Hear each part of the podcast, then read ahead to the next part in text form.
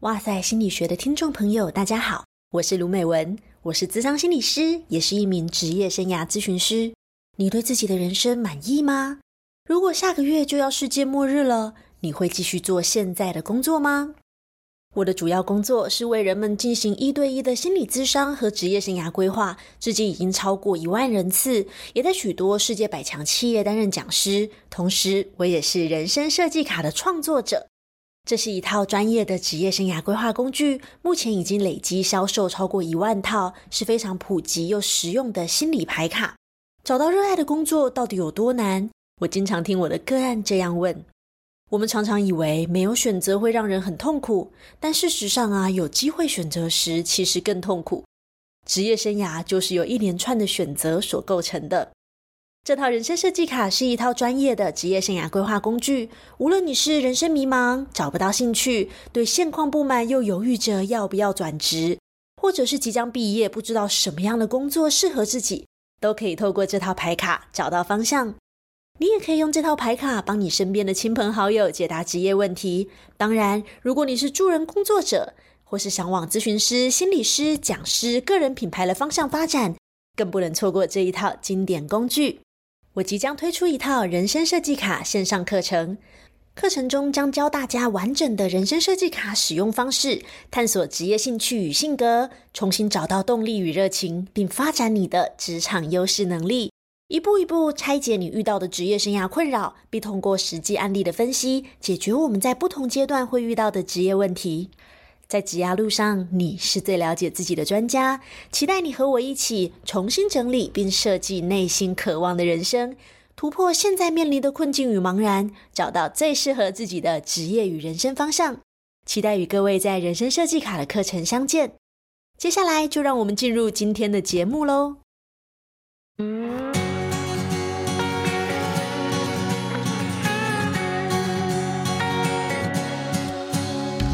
欢迎来到哇塞一起聊，我是心理师娜娜，我是宇哲，今天很开心跟大家又见面了，我们很久没有一起录音了。然后今天主要是因为我们在哇塞心理学有举办一个圣诞交换礼物的活动，不过今年很特别，不太一样的就是我们除了交换礼物以外，我们也可以让听众跟我们交换一个他的故事，主要是因为觉得说我们日常中总是充斥的很多很开心或是。一些鸟事，然后呢，在这个起起伏伏的生活中，有没有一个人、一句话、一个故事，可以让你在某一些时刻是充满力量的，然后让你感觉被接住、有希望的？我所以我们就想说，要邀请挖宝们来跟我们一起参与这个活动，让我们把他这个暖心的故事可以传递出去，在这个寒冷的季节中分享给大家。看到这里非常多的故事，我觉得每一则都好打动人心哦。对啊，大家。这一则可能听完就是会心暖暖的。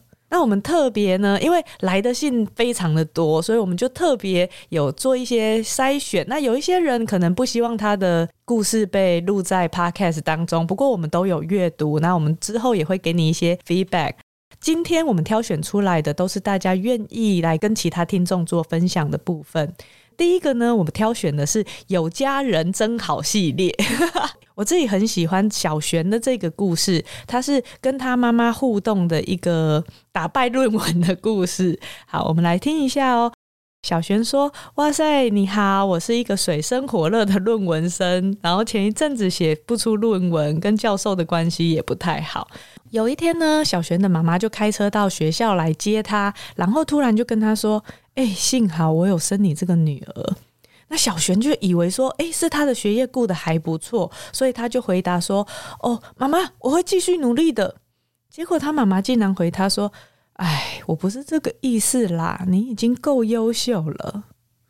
然后听到当下，小璇就觉得好感动哦。他原本有点就是因为论文写不出来，可能有点想要放弃了，你知道？可是忽然就获得了一份力量，就继续可以把这个论文写下去了。哎、我觉得他虽然写的很短，但真的是打中每一个就是正在写论文的人他的心中最柔软的那一块，你知道吗？其实当你在写论文的时候，你会发现任何一句话，如果你刚好没有办法讲的那么精准的时候，你就会很容易就是内心受创。比方说，我们接下来是不是新年？然后有的时候啊，我们在聚会的时候都会遇到朋友，对不对？会遇到家人，这个时候绝对不能讲那一句话是什么？你要毕业了吗？你论文写完了吗？没有错，对，听众朋友，如果你有家人或朋友他们在写论文的话，接下来寒假或者是你在农历年间遇到他们，请请千万不要问这句话哦，因为大家都非常辛苦，所以最好的就很像是小璇这个妈妈一样，你就跟她说：“我知道你很努力了，哎，你已经够好了。”对，又朝这个方向去给他们一些回馈，我觉得他们真的会收到的时候，真的会心很暖啦。嗯，因为我记得我以前，比如说在写论文的时候啊，或是工作刚出来的时候，会有一些比较很艰苦的时刻，然后我也会打电话给我妈，那那时候她就会跟我说：“哦，那你觉得累了就回家啊。”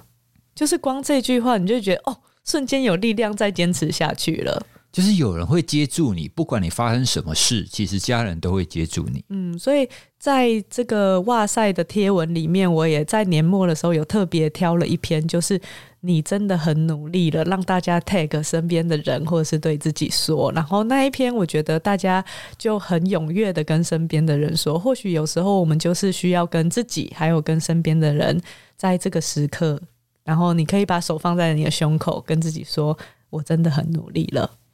刚刚那个呢，是一个跟妈妈互动的，那另外一个是小池的故事，我也很喜欢。他是分享说他拥抱家人的一个经验。他说他以前就很喜欢拥抱。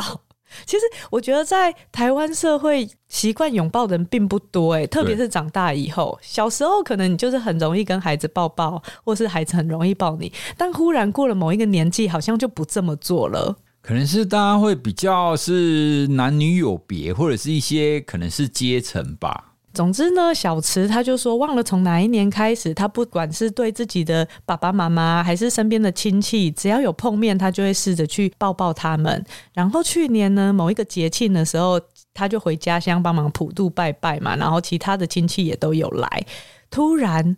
他的姑姑看到他，就是主动来抱他。那这是他。印象中第一次有长辈来跟他主动抱抱，他说那一刻他觉得自己超幸福的，就是现在在回想，他也觉得那个幸福感是还是在的，因为他知道他的家人是爱他的，他也爱着他们这样子。那当然，最后他也就是趁乱告白一下，说他也很爱哇塞哦。他说刚认识哇塞的时候，是他刚好陷入低潮的时候，然后每一次去咨商的路上，他都一边听着哇塞的节目，一直到现在。很谢谢我们的陪伴。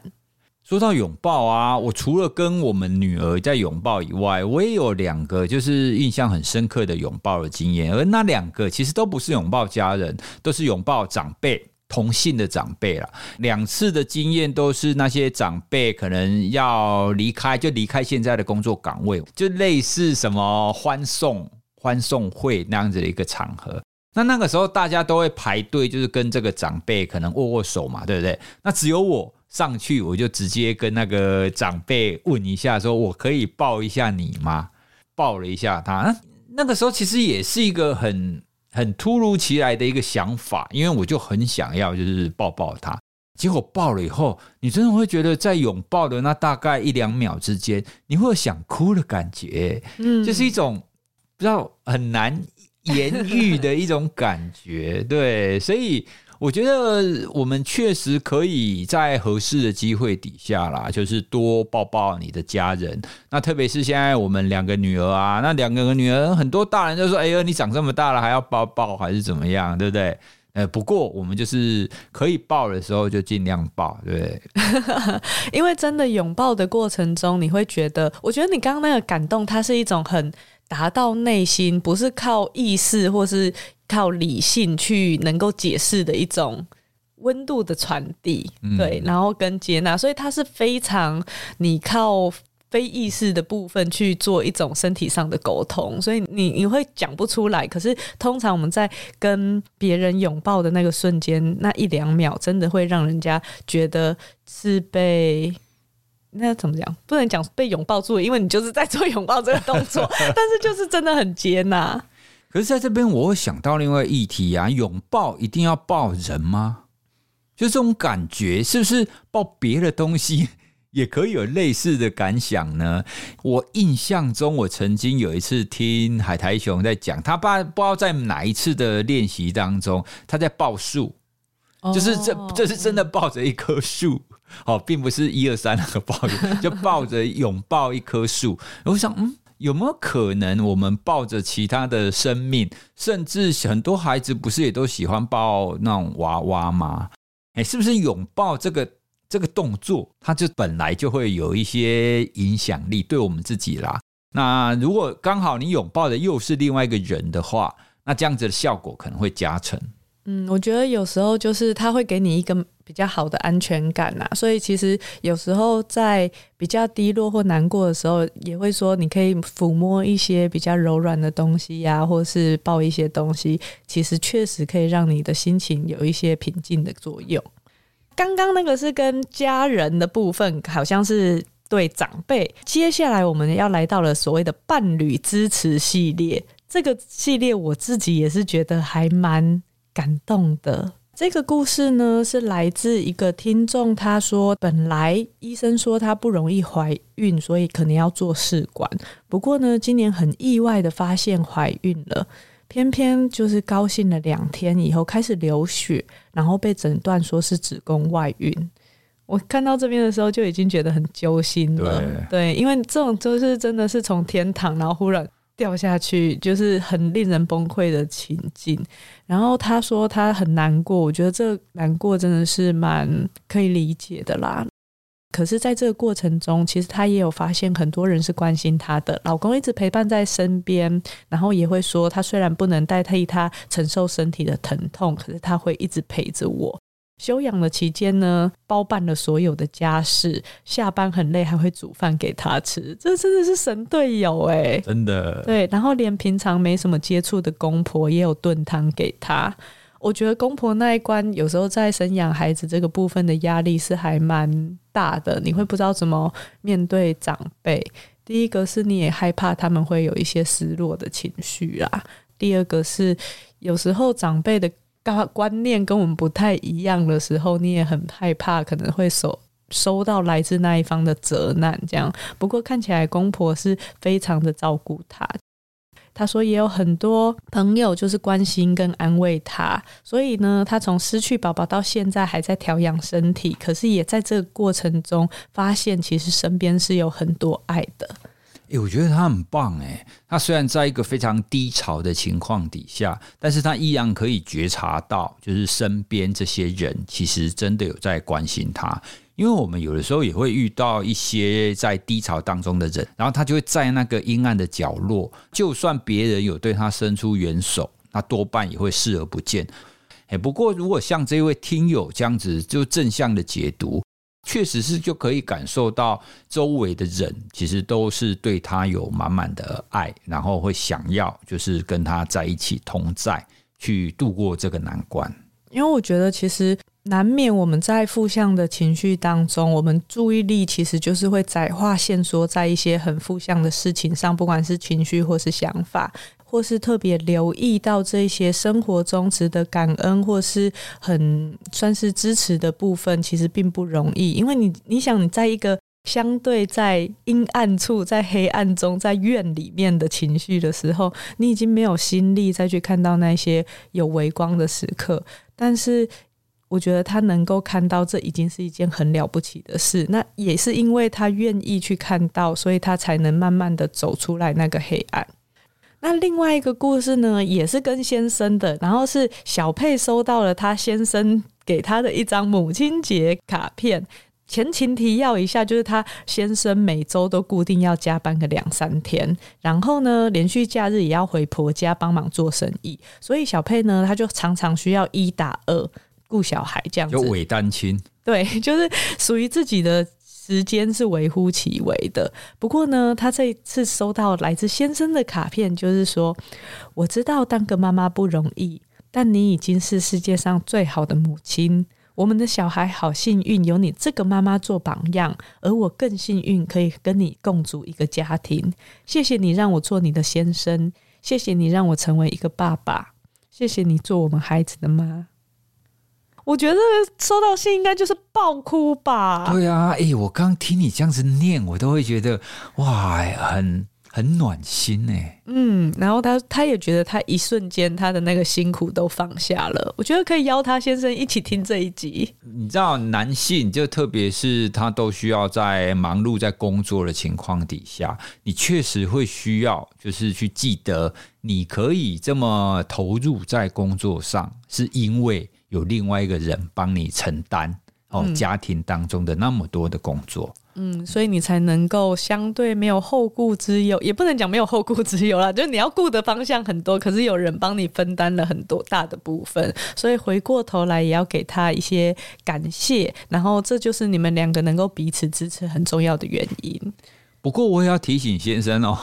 两岁跟五岁女儿最可爱的时候，很快就会过去哦。真的，所以我要提醒各位，就是爸爸，那或者是妈妈，你是很认真的在在外面工作，为了家庭。其实有的时候，我们的工作跟家庭的生活，这真的是很难去做平衡啦。只是我们要时时提醒我们自己。孩子的幸福并不全然是来自于我们有可以多富裕，我们有多少的物质生活。其实孩子最关注的仍然是爸爸妈妈可不可以陪着他。假日的时候可以陪着他们在草地上奔跑，他们可能就觉得这样很幸福了。哦，所以我也顺道想要跟这位爸爸可以说一下，请不要忘了多多陪你的女儿哦。所以在年末的时候啊，大家也可以就是。跟身边的伴侣讲一声辛苦了，我觉得这是很重要的事。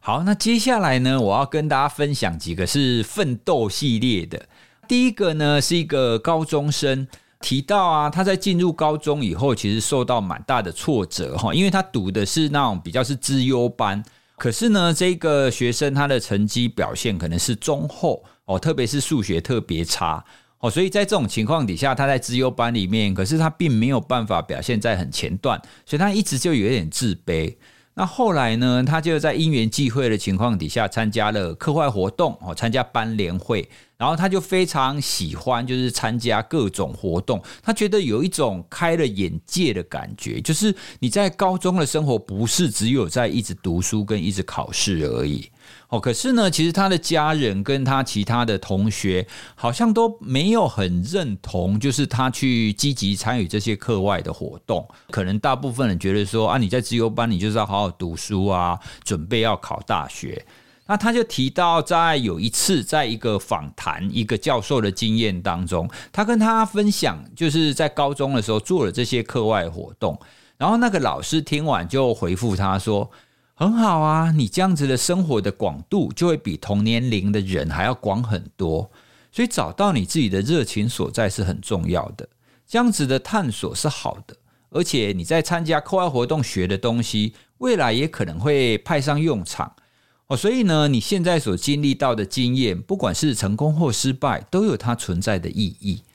哦。所以这位教授就非常鼓励这个同学，就是维持这样子探索的热情。而其实这个概念也是很常，我在跟不管是高中生或者是大学生跟他们分享的概念，在生活当中，真的，你除了学习课业以外，还有非常多是必须要去探索的，特别是你对这个世界的好奇心。那另外呢，其实国高中生。一般来讲，他都是在建立所谓的自我认同的时候嘛。哦，所谓的自我认同呢，就是你到底是谁，然后你对这个世界感兴趣的项目是什么。哦，所以我们更应该要在国高中的时候多多的对外探索。哦，那这样子你才可以了解你喜欢什么，你不喜欢什么啊。哦，其实我们每一个人都是借由成功跟失败来去了解你自己喜欢什么，不喜欢什么，擅长什么，不擅长什么。哦，所以我也非常同意这位同学这个时期可以多多的探索，我也认为这是一个非常棒的事。另外一个来信的呢，他说他是一个护理系的学生，然后他自己跟别的人可能不太一样的地方是他非常在意，就是别人对他的想法，自己就会觉得说我什么事情都要做到最好，他很怕被别人看不起。可是呢，当他拥有亮眼的成绩的时候，他又会觉得说，哎，我是不是只是侥幸而已？他就很担心 一不小心就是跌落，然后就被看破手脚。哦，所以他也跟他当时的实习的带领老师讲这件事，说，哎，这样子到底是怎么样？那是不是有一点像是冒牌者症候群的样子？他也一直就是因为这样子的一个心态跟这样子的想法，就是有一点过不去了。然后他印象很深刻的就是这个老师就给他一个回复，这个老师就说啊，我看得到你是很努力的，我也知道你开始接触病人的时候是很焦虑跟很担心，但是现在都是有所成长跟进步的。临床的路未来很长，你想清楚自己想要的是什么，追求的是什么，有一个方向。一步一脚印的去完成它就好了。哦，然后他听到这个老师讲的这句话，他会觉得说：“哎，好像顿悟了什么。”这个老师说的话，就是我们常常在提的成长型思维的关键。成长型思维的概念，就是你必须要关注在你现在所走的这些路的过程。哦，因为当你在过程当中不断的发现你的成长之后，其实你就不会去担心说：“哎。”我这样子到底是不是真的懂，还是假的懂？哦，那透过这样子观察你过程当中的一个成长，其实你也会慢慢的累积出自信来啦。然后我刚刚听到这个故事，我也想到说，或许可以大家再去复习一下我们之前跟周牧之心理师谈的那一集，还有刘佩轩老师谈的那一集，因为里面都有讲到说，其实我们内在会有蛮多。内化而来的批评者，所以我们常常会用一个“请自己要再努力，不够好”等等的声音来维持自己可以继续进步这个动力。它有一个鞭策的功能，可是常常有时候过头了，也会让我们对自己产生很多的怀疑。怎么样子去听到自己另外一边的声音，让良善的另外一个声音也可以跟自己说说，你已经很努力了，你在哪个部分是做得不错的？我觉得这个是大家可以一直练习的，那就可以回去听这两集。对啊，其实说到冒牌者症候群，我有的时候觉得我也有诶。因为很多人会觉得说，哇，老师你好厉害哦，哇塞，心理学很成功啊，怎样怎样子。有的时候会讲啊，没有啦，这可能是因为我比较幸运，还是怎么样。可是呢，就是就像你刚刚讲的，你你的内在可能是会有几种不同的声音。有一种可能会觉得说，哎，你这个可能是一直的一时的侥幸。可是另外一边的声音呢，他也会督促我去看说，哎，那除了侥幸以外呢，是不是也有一些努力？跟是不是也有一些我做的还不错的地方哦，所以我自己的做法就会很像是一个，我自己是认为是比较偏科学家模式的。我就想到，对，幸运这当然是其中一个部分，但除了幸运以外，还有没有其他的？哦，那试着让自己去厘清这条路上你到底付出了多少，那到底哪一些是属于机缘的，那哪一些是属于你自己的成果？哦，所以有的时候也不用那么妄自菲薄啦，自己表现的好的地方就不要吝啬，哦，就给自己一个称赞。接下来我要讲下一个小韩的故事，我觉得很适合接在这之后。我会觉得他就是因为觉察，所以他也开始接纳不同的自己。小韩是说，他其实就是已经罹患焦虑症将近两年了，一直以来他的生活在大家的眼中都是那种充满自信啊、顺风顺水的。不过呢，其实他自己也曾经在工作的时候怀疑过自己，所以他情绪有一点点波动异常。那个时候他就决定要离职，他以为离职一切就会回归正常。结果发现，在一年之后某一天，他还是觉得哦，心就突然空空的，没有办法跟任何人对话，没有办法做任何事，一瞬间就全部都变了。我觉得这可能是有一些情绪上面困难的人也有过的共同经历。所以他就抱持着很害怕的心情，可是他还是让自己步入了诊间，医生就给了他焦虑症伴随忧郁的诊断。我想第一次拿到这个诊断的人，应该就会噔噔，对，就会很很不知道怎么接下来的生活啦。小韩还是很努力的，就是开始看诊、吃药、治伤，然后渐渐的练习自我觉察，还有自我修复的能力，这样子。他才发现说，哎，原来其实一直以来他在自我认同上其实是很努力去迎合身边的人的期待的，所以他不太知道自己是谁，他也不太会分辨自己的情绪。因为这个缺乏自我认同，所以他有一段时间是一直想要回到职场去找回自己的身份跟存在的意义的。刚开始呢，就是好像回去会看起来很顺利，可是，在步上轨道之前，又会忽然崩溃，前功尽弃。所以你听到这边就会觉得说，哇，这个过程会让人觉得很挫折、很无力，然后你会不知道自己之前付出的到底是什么。后来他反而是决定重整自己，所以他回到了学校去就读喜欢的科系。所以有时候你会觉得那个一念之间，你的追求跟放下。其实让你产生了一条新的路，你看起来好像否定了之前自己一直在做的这个追求，但是其实它同时新生了另外一个机会。我觉得看到这边，我会觉得是一个很不得了的觉察啦。他的这个故事也让我想到，其实有不少他会从那些低谷当中走出来，甚至他是非常纵欲的人。他们很多也都会在一个因缘际会底下，或者是他自己帮自己开启的另外一条路。那从另外一条路呢，重新的发现自己的学习跟成长，从这些学习跟成长当中帮助自己站起来。这样子站起来的一个自信心，就也有助于他再回到，比如说他本来的工作上啊，或者是家庭上。其实我们看到非常多，就是从低潮、低谷当中站起来的人，他很多都会有这样子的一个历程。所以我觉得他有这样子的一个支线任务，啊，就是去做、去学习自己感兴趣的东西。我觉得这真是一个非常棒的做法。如果你觉得你的生活有一点困顿，觉得你好像卡在一个地方，卡了一段时间。不妨你可以想想看，有什么东西是你想学习的呢？或许你心中可能有一小小的一个热情所在哦，试着让你自己去开启全新的一个学习，也会提升你的那种内在正向的成长的力量。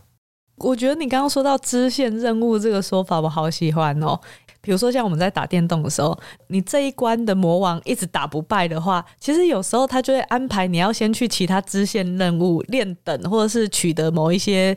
药水啊，对对，食物之类的嘛，对不对？所以，如果我们能用这样子的观点来看待，我现在就是要先去打一下支线任务，再回来的话，或许就比较不会卡在那边，觉得自己动弹不得。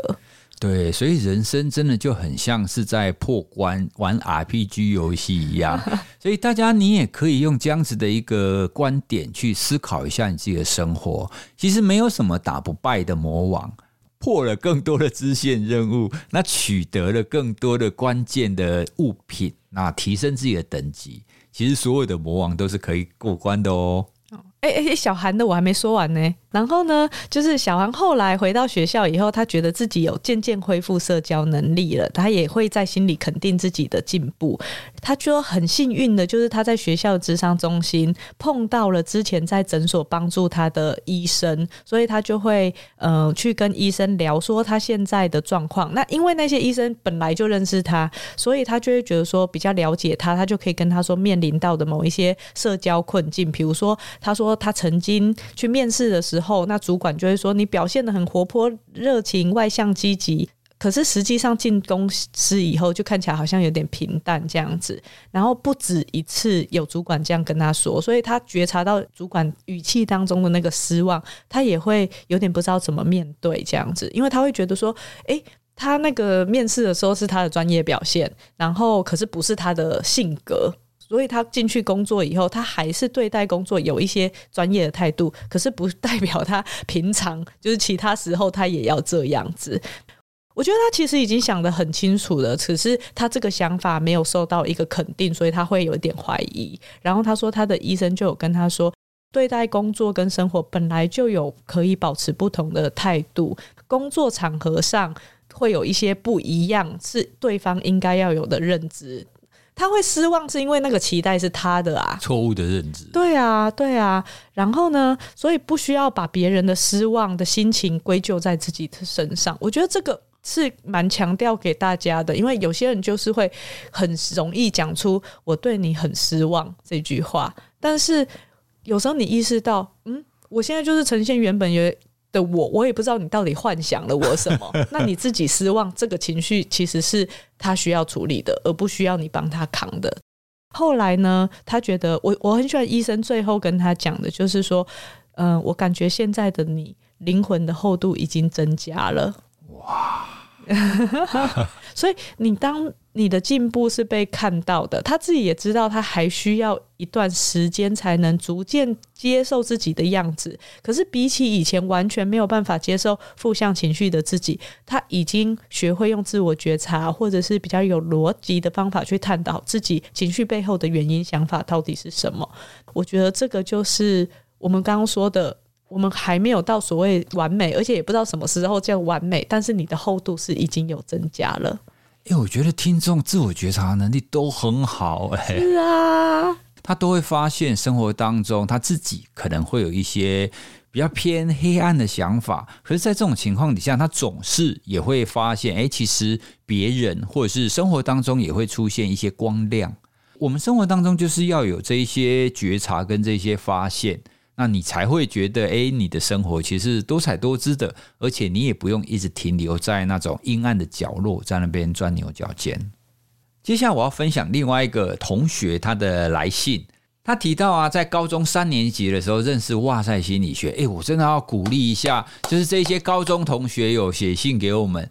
因为我们的听众当中啊，学生族群，特别是国高中生的哦，特别少哦，所以我们非常希望，我们非常开心，就是有这种高中同学就可以开始听我们的节目。然后他有告白一下哦，他说：“我想要偷偷跟娜娜告白一下，娜娜的声音真的好好听哦。” 你看到这封信的时候，是不是有就暗爽了一下？没有，我就是冒牌者症候群，想说哈，真的吗？这可是还是会被骂的。哎呀，被骂是正常的，对不对？好，那他提到呢，他觉得就是可以跟大家就是做一些知识的分享，是非常棒的事哦。所以这位同学呢，他也加入了一些专业团体，那认真的在学习专业知识，希望有一天呢，可以去贡献自己的力量。那我觉得他写的两段话，我觉得非常棒。那第一段话呢，他写说，想要点亮黑暗的话，你必须要预先去成为黑暗。他有提到他曾经生活在黑暗当中哦，所以可能他过去的生活当中有一些困顿，或是有遭遇到一些可能不是那么开心、那么愉快的事。可是呢，他并不会因此而被打倒。他其实想要可以帮助一些人，然后可以提供一些专业知识的。他信里面有提到有一个小小的期望哦，那他希望可以分享一个理念，那我就念一下他这一段理念。无论生理性别是女性或者是男性，当你在和身份不对等的人相处的时候，请一定要保护好自己。如果对方有任何令你不快的言语或是不正当的要求的话，请一定要立刻说不，并且做好档案的保存。哪怕这样子的报道很多。但请不要把它视为一个故事，因为你从来不知道哪一天会发生在你身上。这一类的情况，我们也蛮常听到这种故事的。特别是现在，不管是性别也好，或者是权力不对等，或者是权势上的这一些欺负，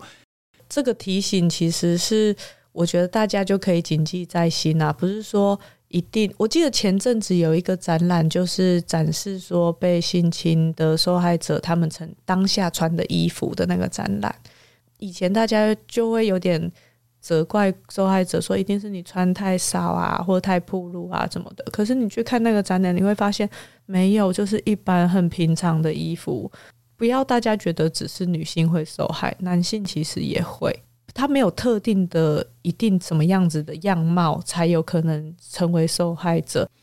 当你知道就是有人受害的时候，请记得你就站在他的身边去给他一些支持。你不需要去做那一些评断者，你不需要去告诉他你应该要怎么样，你应该要怎么样。哦，他需要的是你的支持。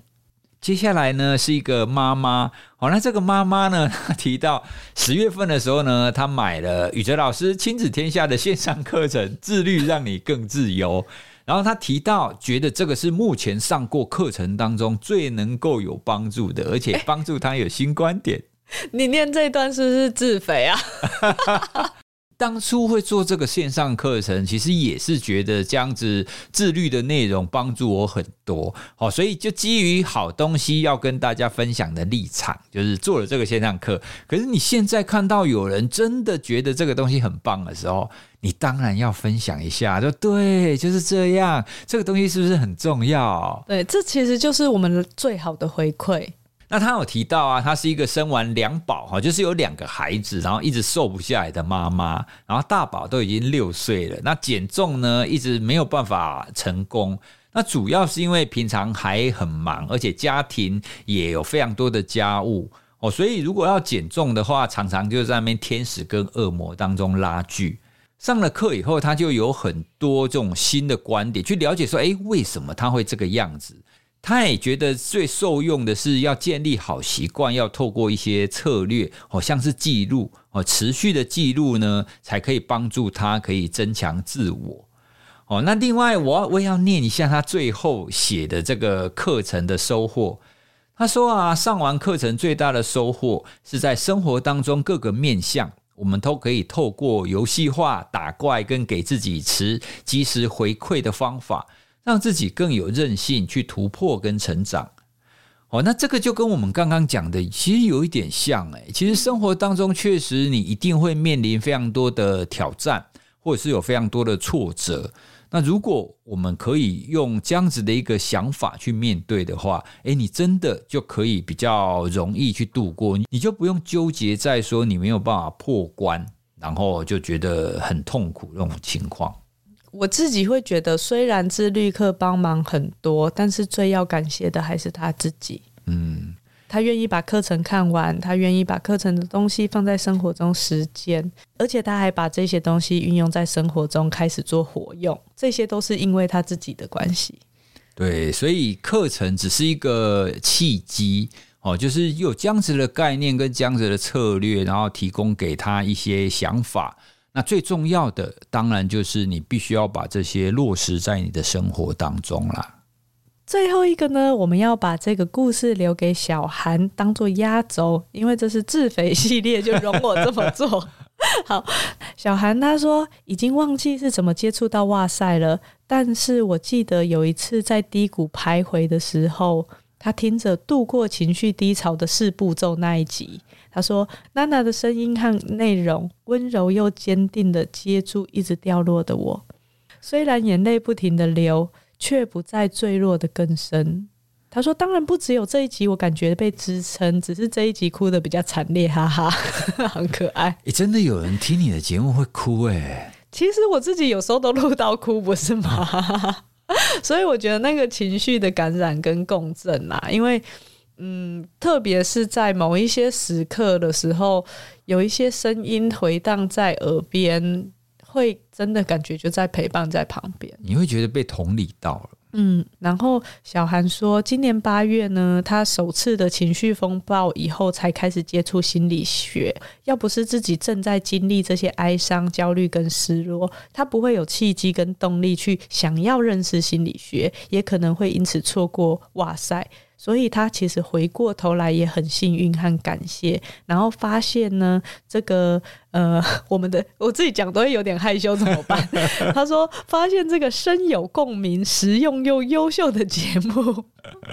你看我们自己讲都会害羞，冒牌者。好，然后他就说，娜娜的声音渐渐成为让我感到亲切跟安心的存在。尽管现在还是有一些迷失跟寻找的过程，不过多了我们的陪伴，他真的觉得很温暖。然后谢谢哇塞，还有我们整个团队，然后也希望我们可以常常感觉到快乐跟被爱。欸、真的哎，我看到他的来信，真的觉得有被爱的感觉了。真的，虽然会觉得哎有点害羞，但是又觉得说。我们做了那么多，被大家听到或是看到的话，这些真的是我们觉得很荣幸也很开心的地方。不知道大家喜欢这样子的一个心情分享的内容吗？这会让我想到以前小的时候在听广播的时候，那些广播主持人也会有一些听友的来信嘛，然后就跟他解惑。但是我们的节目可能没有太多的解惑哦，比较像是分享了大家的一些生活，分享了大家一些想法，然后我们也透过听友的这些生命经验，也分享一些我们所想到的东西，然后希望这样子可以带给大家一些暖心的，以及带给大家一些知识性的内容。这一集上的时候，应该会是在圣诞节。叮叮当，叮叮当，自己配乐。大家有准你唱歌吗？大家可以暖暖的跟身边重要的人一起听哦。那如果是有参加我们这个活动，不管是留下故事或交换礼物的人，陆陆续续就会收到我们二零二三年专属限量的哇塞的交换礼物。最后呢，我们要感谢几位听友给我们的赞助。哦，那特别是有不少的听友都匿名了 哦，所以我们就没有办法就是在节目当中说出他的名字。那这边呢，有几位有留下姓名的，包含是小嘴鱼哦。那小嘴鱼有提到，就谢谢我们的声音可以陪伴他快乐以及忧郁的时候。还有慧心哦，那慧心也一直提到，就是我们的节目值得支持。那谢谢用心做这样子的节目。那另外一个呢，这个应该是念 Una 还是 Una？就 U N A。哦，那他有提到呢，因为我们的 podcast 开始会做一些觉察自己，每天写日记，回顾心情跟状态。那他慢慢的呢，也会回忆起自己的一些经验跟感受，也会思考是不是有需要去寻求一些专业的协助。哦，所以这些听友就是不止给我们赞助，而且他也跟我们回馈留言，跟我们讲了一下他们现在的情况。其实就很像是我们刚刚在做那种信件当中。哦，那我们每一次就是看到，不管是留言也好，或是赞助也好，我们都会觉得就是真的有一群人就跟我们一起在做这个节目，而且有一群人就是跟着我们，就是一起在觉察跟一起在分享。哦，所以这也是我们在年末的时候非常想要跟大家感谢的一件事。那希望今天的内容大家喜欢，然后呢，如果有什么想法的话，都欢迎到 Apple Podcast 留言给我们，或是到脸书还有 IG 来私讯我们，或者在贴文底下留言找我们玩。今天的哇塞一起聊就到这边喽，拜拜。拜拜。